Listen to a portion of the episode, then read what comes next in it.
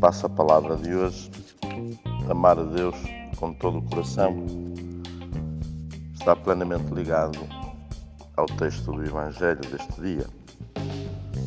Quando o doutor da lei pergunta a Jesus qual é o maior mandamento da lei, ele possuía não só a lei dita dos Dez Mandamentos, mas também os 613 preceitos que resumiam todas as orientações, mandamentos ou normas conhecidas eh, até então.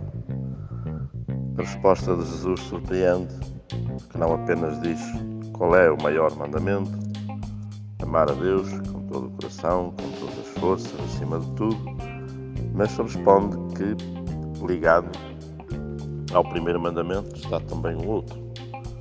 Amarás o próximo como a ti mesmo. Sabemos que mais tarde Jesus vai transformar ou completar este mandamento, dizendo não como a ti mesmo, mas amai-vos uns aos outros, como eu vos amei, subindo assim a fasquia deste amor. E na verdade, quando se ama a Deus, tem depois de se amar também o irmão. Por isso, Kiara comparava eh, uma árvore com raízes e com a copa exterior este amor, que não é duplo, mas que é o mesmo, que é uma consequência também um do outro, que é sobretudo uma consequência da escolha de Deus. Colocarmos Deus acima de tudo na nossa vida, que depois eh, implica também amar como o próprio Jesus amou, esta concretização eh, que durante a sua vida sempre foi fazendo em relação a todas as pessoas que ia encontrando e que nos deixou também para nós como norma e como orientação. Chiara, num texto de 1946, cheio de entusiasmo ao escrever eh, duas irmãs que se entusiasmaram também pela espiritualidade, eh, lhes dizia, eh, pedindo a Deus, fala com a tua voz divina, diz-lhes que só tu és tudo, que tu habitas neles. Diz-lhes que não te procurem fora, mas que te encontrem sempre nos seus corações. Tu sabes, Jesus, como as amo, como queria estar sempre junto. Só Deus é tudo. Esta verdade deve ser vivida na maior paixão também pela pobreza.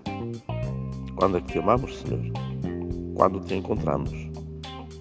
Quando é que te encontramos com certeza? Quando confiamos só em Ti e loucamente lançamos o olhar para o alto e te procuramos só a Ti, Deus, Pai Nosso. Então é este momento também de percebermos que quando nos encontramos com alguém, é esse rosto de Jesus que vem ao nosso encontro. E por isso mesmo que pede para ser amado, que reclama, que exige que o nosso amor se concretize.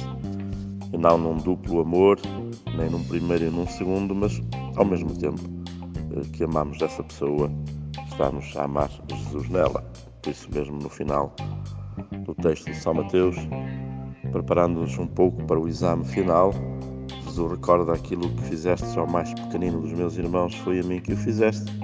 Aquilo que porventura deixaste de fazer a um dos meus irmãos, foi a mim que o deixaste de fazer.